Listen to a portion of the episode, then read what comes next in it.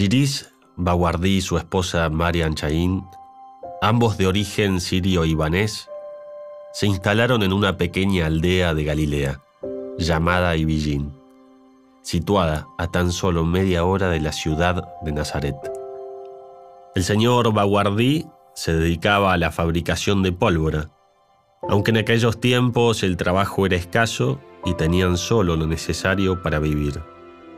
Pero nada significaba la pobreza material de aquella familia, comparada con la riqueza de su sólida fe cristiana, ya que no solo participaban fielmente en la vida de su parroquia, sino que también tenían una fuerte y personal relación con el Altísimo.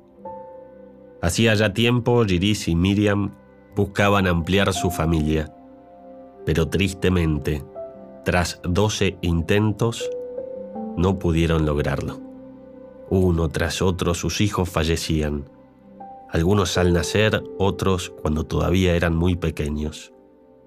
Sus deseos de formar una familia profundamente cristiana se desgastaban cada vez más con los crueles golpes que la muerte de cada niño significaba para ellos. A pesar de esto, nunca perdieron su confianza en Dios. Luego del décimo segundo fallecimiento, uno a otro se exhortaron diciendo, Hagamos una peregrinación a Belén, vayamos allá a pedir una niña a la Santísima Virgen.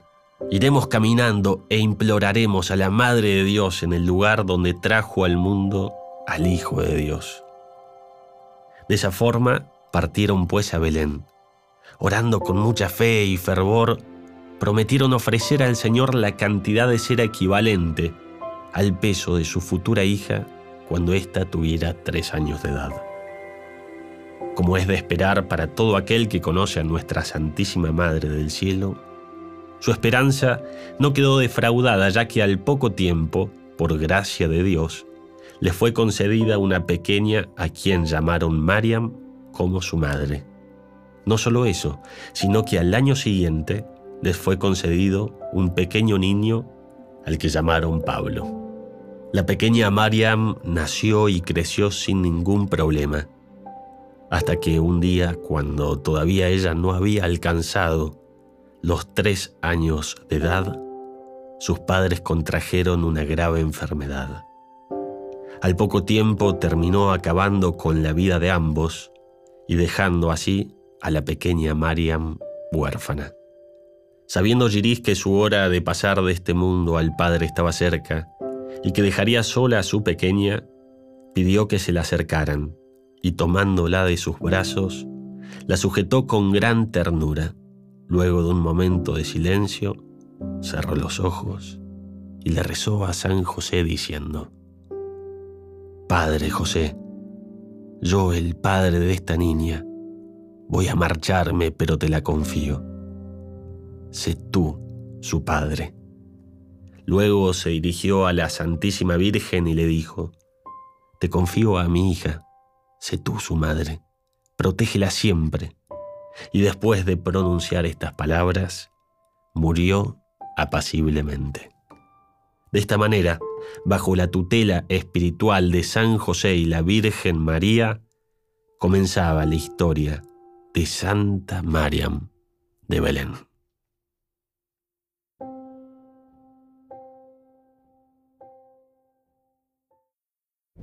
A lo largo de esta tercera temporada te invitamos a conocer más de cerca la vida de los santos. ¿Te animás a no solo escuchar sus historias, sino a imitar sus vidas? ¿Te animás a ser un testigo de esperanza? Queremos que vos seas el protagonista, con tu vida, con tu testimonio. ¿Estás listo para aceptar este desafío? Te damos la bienvenida a Testigos de Esperanza. Bienvenidos a otro episodio de Testigos de Esperanza de la tercera temporada ya. Y hoy tengo el agrado de que nos acompaña acá junto a Julián, el señor Joaquín, un amigo desde Buenos Aires que nos va a estar contando la vida de Santa Mariam de Belén. Como se habrán dado cuenta en la historia inicial, los padres nos anticipan una vida de gran santidad en Mariam. Bienvenido Joaquín, ¿cómo estás? Hola Mateo, hola Julián, muchas gracias por recibirme. La verdad que es una alegría enorme estar acá en Testigos de Esperanza y con muchas ganas de poder hablar de esta gran santa. Bueno, Joaquín, ahora te quiero largar con la primera bomba, la primera pregunta, porque cuando hace un par de semanas nos dijiste que querías hablar de Santa María de Belén, con Mateo nos miramos como diciendo, ¿de quién quiere hablar? Y la verdad que está muy bueno, es muy apasionante, una mujer que peleó, que combatió. Así que nada, empecé a contarnos un poco quién es, porque me imagino que, que mucha gente se debe haber hecho la misma pregunta de que nosotros nos hicimos. ¿Quién es Santa María de Belén? Para empezar, para que se queden tranquilos, a mí me pasó exactamente lo mismo cuando la conocí. No sabía quién era. Y en el momento que vas entrando en su vida, vas aprendiendo mucho. Y si quieren, para ponernos un poco en contexto, ella nace allá por 1846 en una aldea llamada Ibillín, en Palestina, sobre la región de Galilea, ¿sí? a 45 kilómetros de Nazaret. Y seguramente los, los que están escuchando deben estar pensando, che, está nombrando todas las ciudades de la Biblia, ¿no?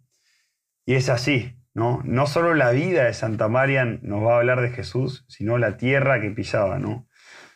Marian vivió eh, en Tierra Santa, ¿no? Una tierra donde Jesús nació, vivió, hizo milagros, predicó y hasta murió y resucitó por todos nosotros. Así que, como bien decía Juli, vos también, la vida de Mariam nos habla de una lucha, ¿no? De un combate. Y como bien contaba Mateo en la historia, a los tres años ya queda huérfana por, por la muerte de sus padres a los ojos del mundo, ¿no? Si lo vemos con esos ojos espirituales, podemos ver bien que Mariam no queda huérfana, ¿no? Sino que queda el cuidado de María y José. Ahí charlando antes con vos, Joaquín, sobre este episodio, esta santa, nos contabas una anécdota que me parece que habla y grafica muy bien el carácter de combate que tenía Mariam. Si querés te invito a que lo cuentes. Sí, Mateo, ella cuando mueren sus padres eh, se va a Egipto a Alejandría a vivir con su tío, desde los 3 a los 12 años. Y a los 12 años, el tío la obliga a casarse ¿no? con un hombre para asegurar su futuro. Pero Mariam con mucha autoridad se niega y ya aconsejada por María se corta el pelo. Muchachos, ahora yo les hago la pregunta a ustedes. ¿Les suena esta historia? Y alguna vez en algún podcast la hemos escuchado. ¿Quién es? ¿Santa Catalina de Siena? Exactamente, Santa Catalina de Siena. Bueno, Santa Mariam de Belén hizo exactamente lo mismo. Para no casarse y poder dedicar su vida completa a Jesús, se corta el pelo. Y esto a su tío no le cae bien y se enoja. Y, y bueno, le pega hasta que sangre a Mariam y hasta mismo la expulsa de su propia familia y, la hace esclava de las esclavas y las mismas sirvientas de la casa la trataban mal. Entonces ella ya empezaba a vivir como esclavizada por su propia familia. Bueno, ella cansada de esta vida decide y ve la oportunidad en un momento de poder darle una carta o hacerle llegar una carta a su hermano que aún todavía estaba en Tierra Santa. Contanos esa anécdota porque es fundamental para el resto de su vida. Totalmente, es fundamental, como veníamos diciendo. Ella se entera que una familia musulmana viaja a Nazaret en los próximos días. Entonces, como bien dijiste, Juli quiere llevarle una carta a su hermano y lo hace a través de esta familia, ¿no? Entonces se acerca a, esta familia musulmana y les pide si por favor podía llevarle la carta. Y ellos aceptan muy amablemente y la invitan a comer a su casa. Santa María muy educadamente obviamente dice que sí. Y acá es cuando, cuando bueno, empieza un momento bastante tenso, ¿no? Porque este musulmán que invitó a comer a, Mariam eh, empieza a ver que a lo largo de todo el cuerpo está lastimada, empieza a ver que está sucia. Entonces le empieza a decir, ¿ves cómo te trata la religión cristiana? Mirá lo que te hacen. Vos tenés que hacerte musulmana, le dice, convertite al Islam, renunciar a la fe cristiana, ¿no? Y ella con mucha autoridad, escuchen bien atentamente lo que le dice. Soy católica y deseo morir en mi fe católica, que es la única verdad. Y esto es muy loco porque es irónico, porque el, hombre, el musulmán, toma su cimitarra, ¿sí? y es una especie de sable en ese momento, y le corta la garganta. ¿Por qué digo irónico? Porque hace dos, hace dos minutos le estaba diciendo, mirá cómo te trata ¿no? la, la religión cristiana. ¿no? Bueno, este hombre agarra y le deja una herida totalmente mortal. Y Mariam muere. Mariam muere mártir. Pero para, ¿termina acá la historia? No, obviamente que no. Acá es cuando Mariam cuenta que ella sube al cielo, ¿no? tiene ese privilegio de poder conocer el cielo. Y bueno, ve el trono de Dios, ve a Jesucristo, ve a María al lado del trono de Dios, ve los ángeles, ve los santos. Entra como en esa gracia eterna, ¿no? Pero en un momento dice que se le acerca a alguien y le dice, Mariam, tu libro no ha finalizado, regresarás a la tierra. Y ahí es cuando se despierta de, vuelta en la tierra, ¿no? O sea, ella revive, al igual que Lázaro, como leemos en la Biblia, de la misma manera revive. Exactamente, revive, vuelve, vuelve digamos, a la vida. Pero ahí no, no termina la anécdota, Joaquín, ¿no? Sino que ella vuelve a despertarse en una cueva y había una persona que la estaba cuidando, una enfermera que la estaba cuidando, ¿no? Contanos esa parte porque es fundamental también. Bueno, así fue. Despierta en una cueva, acompañada por una mujer, ¿sí? Con vestimenta de consagrada, ¿no? Era como de una gran dulzura y, cuenta Marian que su presencia, o sea, ella disfrutaba de, la presencia de esa mujer, ¿no? Y como bien decías vos, Mateo, esto de que eh, la curaba, ¿sí? Era como su enfermera, le daba a comer, la trataba. Eh, y esta mujer cuenta después que era la misma Virgen María. O sea, que acá se empieza a ver cómo ella verdaderamente era una luchadora, combatía constantemente, físicamente, todas las, las trabas que iba teniendo, las iba superando. Y también queda demostrado la fidelidad de la promesa de la Sagrada Familia de protegerla. Porque cuando el padre se la entrega, la Sagrada Familia verdaderamente la adoptó como su hija y le enseñó todo. Totalmente, acá podemos ver la fidelidad de, María, ¿no? Con el padre de Mariam, y me atrevo a decir que también San José. Todos sabemos bien que San José es ejemplo de humildad y ejemplo de vida oculta. Estoy seguro que en lo oculto él estuvo también obrando. Y bueno, a lo largo de, todo este, de toda esta recuperación de Mariam, María la fue acompañando, la iba, curando esta herida que le deja el, hombre musulmán y le empieza a enseñar, ¿no? Le, empieza a enseñar a cómo vivir, pero sobre todo, muchachos, le enseña a estar siempre llena del Espíritu Santo. Vos sabés que eso me hace pensar en, la cita esta de San Pablo cuando escribe a Efesios, que dice lo siguiente, acá lo voy a leer. Dice, porque nuestra lucha no es contra enemigos de carne y sangre, sino contra los principados y potestades. Y sigue diciendo un poco más adelante, tengan siempre a mano el escudo de la fe, con el que se podrán apagar todas las flechas encendidas del maligno. Tomen el casco de la salvación y la espada del Espíritu. Creo que ahí es donde tenemos que entrar María le dio esa arma, le dio esa espada, que es el Espíritu Santo. Totalmente. Y ahí voy a revelar una trampilla que hice con Joaquín antes del podcast, en donde le pedí que piense algunas anécdotas que ilustren cómo era ella llena del Espíritu Santo, cómo ella vivía los dones del Espíritu Santo. Bueno, creo que a lo largo de toda su vida podemos ver, podemos ver muchos ejemplos, pero yo me frené en cuatro dones del Espíritu Santo dentro de lo que era el primero, que es el temor de Dios, que el temor de Dios no es tenerle miedo a Dios, ¿no? Es sino tenerle respeto a Dios, el respeto que se merece, ¿no? Y, cuenta que, que, bueno, cuando Mariam se recupera de esta herida, desde los 12 hasta los 19 años, empieza a ir de familia en familia a servir. Y a estas familias llega de una manera muy pobre, ¿no? Llega solo con una muda de ropa.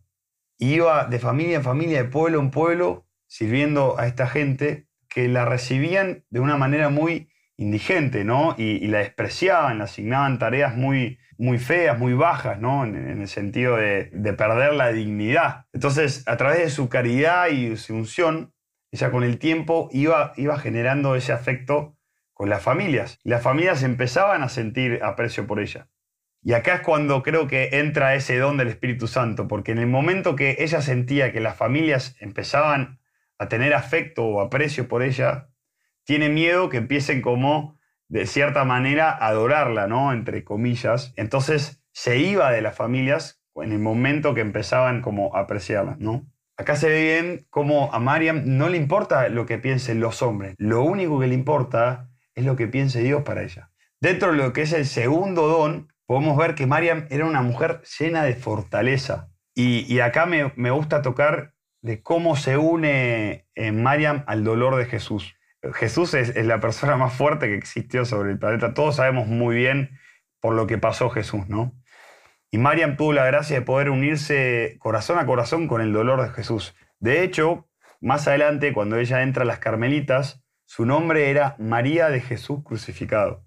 Eso ya habla de esa unión con el dolor a Jesús, ¿no? Y bueno, el Señor le concede la gracia de llevar los estigmas. Y ella, muy inocente, piensa que es una enfermedad, hasta que, bueno, se da cuenta que, bueno, son los estigmas de, de Jesús. Y los recibe y todo ese dolor los ofrecía por la salvación de los pecadores y por la Santa Iglesia, ¿no? Bueno, eso habla de una persona fuerte, ¿no? que acepta el dolor, que lo ofrece por otras personas, ¿no? Que no se hunde con el dolor, sino que se levanta. Hay un gran aprendizaje para poder también nosotros unirnos al dolor de Jesús y ofrecerlo como lo hacía Mariam. Como tercer don, tenemos la confianza. Ella era una mujer que nunca dejó de confiar en la obra de Dios en su vida, ¿no? Desde los 12 años a los 19 años, tuvo 7 años sirviendo en familia en familia, ¿no? Y ella va sirviendo en familia en familia hasta que llega a Francia, Marsella, donde entra en un convento en la congregación de las hermanas de San José. Y ahí, bueno, estuvo un año donde le ocurrió esto de los estigmas que contábamos antes, tenía oraciones con éxtasis, bueno, después era una persona muy mística ella, ¿no? Entonces, ¿qué pasó? Las hermanas de, la congregación de San José decían, bueno, esto no va con la vida apostólica que nosotros queremos, tu vida mística, tu vida espiritual no va con nuestra vida apostólica. Entonces, como que la invitan de una manera a irse. Y Mariam, bueno, sigue con esa búsqueda, ¿para qué estoy acá, no? ¿Por qué Jesús me hizo venir de vuelta del cielo? Hasta que llega a las Carmelitas. Y ahí en las Carmelitas, en Pau, en Francia, está como hermana conversa, ¿no? Se dedica, digamos, a la jardinería, a la cocina, a todo tipo de labores, digamos, porque, bueno, no se podía dedicar a, las otras tareas de, litúrgicas o de música porque no sabían leer ni escribir. En esas cosas se le complicaba. Entonces ella se hace hermana conversa desde ese convento la envían a India, a Mangalore, a fundar un Carmelo. Y fundan un Carmelo y la misma Madre Superiora del Carmelo de ahí de la India, con su padre espiritual, su director espiritual, le dicen que todo lo que ella vivía místicamente, esto de los estigmas, esto de estar en éxtasis, ella también peleaba físicamente con el demonio. Bueno, todo esto para ellos no era real, era una ilusión espiritual. Entonces la echan del Carmelo, ¿no? ¿Y por qué digo que, que no es una persona confiada? Porque en ningún momento, desde el momento de que la echaron de la congregación de las hermanas de San José hasta el momento también de que la echaron de vuelta en las Carmelitas, nunca dejó de confiar en Dios. Siempre estuvo en paz y en tranquilidad sabiendo que ella estaba en manos de Dios. Y es esa confianza ciega que tiene Mariam, que quizá a nosotros nos, nos deja también aprender de ella, ¿no? Pensar que la echaron de dos conventos. ¿Qué, haces con tu vida, no? Si no te aceptan en dos conventos queriendo ser, eh, dedicarle tu vida a Jesús, ¿no? Increíble. Y para cerrar, el último don, eh, me parece que está muy bueno también la sabiduría, que parece una gran contradicción, porque vos decías que no sabía ni leer ni escribir. ¿Cómo puede ser? Y acá hay una anécdota que nos contaste que te gusta mucho, que es la del convento y todo el tema de los planos para armar el monasterio. Esta es mi historia favorita de Mariam, porque es como decís, Juli, ella no, sabía escribir ni leer. Y bueno, cuentan que ella tuvo inspiración en fundar un Carmelo en Palestina. Palestina, como todos sabemos, es una región muy difícil, ¿no? Siempre muy conflictiva, ¿no? Y, pero Mariam iba con todo a fundar no solo uno, sino dos, porque Jesús se lo pedía. Jesús se le aparece y le dice, quiero que fundes dos Carmelos en la región de Palestina, uno en Nazaret y uno en Belén. Volvemos a la Tierra Santa, ¿no? Después de estar girando por Francia, por India, bueno, Mariam vuelve a la Tierra Santa por órdenes de Jesús. Entonces, es muy loco porque vos me decís, bueno, ella fundó dos Carmelos, pero ¿cómo es eso si no sabe leer ni escribir? No. Y ella armó los planos, pero no es que los armó ella, sino que Jesús se los dio, ¿no? Como Jesús le iba indicando cómo quería que construya eh, esos dos monasterios, ¿no? Sobre todo el de Belén. Y acá es algo muy loco, volviendo al tema del combate espiritual, de cómo Jesús le pide que arme esto, ¿no? Si alguna vez tienen la oportunidad de ir a Belén, van a poder visitar este monasterio, que está construido de una manera muy, como si fuera una fortaleza, ¿no? Como esos tiempos medievales donde, bueno, no podés pasar. El objetivo de Jesús era que el Carmelo sea un lugar de combate, un lugar donde las hermanas tendrían que luchar contra las fuerzas del mal para conseguir la victoria de la luz. ¿sí? Y esto para todas las almas que son confiadas místicamente a las carmelitas. ¿no? Bueno, Joaquín, me parece que esto que, que nos contás es fundamental para poder bajarlo a nuestro día a día porque estamos en un tiempo en el que hay muchas crisis como de autenticidad, de ser vos mismo, y creo que no es casualidad y es muy providencial que en este tiempo se empiece a hablar tanto de Santa Marian, que haya llegado a nosotros y que a través de nosotros llegue a tantas personas, porque ella, al ser la hija adoptiva de María, recibió el Espíritu Santo y lo usó como arma para ser una persona verdaderamente auténtica. Entonces también es un llamado cada uno de nosotros a mm, buscar el Espíritu Santo y cuando lo tengamos poder ser personas verdaderamente auténticas. Creo que el mundo nos llama un poco a, a hacer de una cierta manera, de tal o de tal otra forma, y Dios nos pide por momentos algo muy contrario y nos pide que combatamos. ¿Qué es este combate espiritual? Es no dejarnos llevar por las cosas de todos los días y tener el Espíritu Santo cerca para salir a combatir. A combatir en el buen sentido, ¿no? No es para estar a la defensiva esperando, o sino al contrario, salir a buscar a Dios y a través de Dios a los demás. Sí, total, totalmente, Juli. Totalmente. Es como decís, en estos tiempos hay muchos problemas de, de identidad en las personas, ¿no? Me parece que es necesario vivir como Mariam, lleno del Espíritu Santo, y es ese Espíritu Santo el arma, ¿no? De la que habla San Pablo, ese escudo, esa espada, o sea, sin el Espíritu Santo, todo eso no, no, podemos nosotros combatir, ¿no? Y en definitiva, la autenticidad es vivir en la verdad, que es vivir en Dios. Así que bueno, les hago una propuesta a todos, a vos Joaquín, a vos Julián y a los que están escuchando, que defundemos esa espada y podamos terminar este episodio cerrando los ojos, salvo los que manejen no, no lo vayan a querer cerrar, pero cerrando los ojos y rezando la oración que ella misma escribió al Espíritu Santo. En nombre del Padre, del Hijo y del Espíritu Santo. Amén. Espíritu Santo. Inspírame. Amor de Dios. Consúmeme. Al verdadero camino. Condúceme. María, Madre mía. Mírame. Con Jesús. Bendíceme. De todo mal. De toda ilusión. De todo peligro. Presérvame. Amén. Bien, y una promesa muy grande que le hace Jesús cuando se le aparece a Mariam, y dice así, quien quiera que invoque al Espíritu Santo me buscará y me encontrará. Su conciencia será delicada como la flor de los campos. Si se trata de un padre o una madre de familia, la paz reinará en su hogar y su corazón estará en paz en este mundo y en el otro. No morirá en las tinieblas, sino en la paz. Bueno, me parece que con esto es suficiente para poder cerrar el podcast, con esta promesa de Jesús a todo el que busca el Espíritu Santo. Así que bueno, para cerrar, los invito a todos a que si les gustó el podcast, si les gustó conocer a Marian, que lo compartan, que lo compartan a personas que ustedes crean que les puede hacer muy bien. Y podemos cerrar con lo que ya todos conocen, los datos curiosos. Es la patrona de los cristianos perseguidos en el mundo. Fue beatificada por Juan Pablo II y canonizada en 2015 por el Papa Francisco. Es la primera persona en la Iglesia Católica que primero murió mártir y después fue santa. Muere a los 33 años, la edad de Cristo.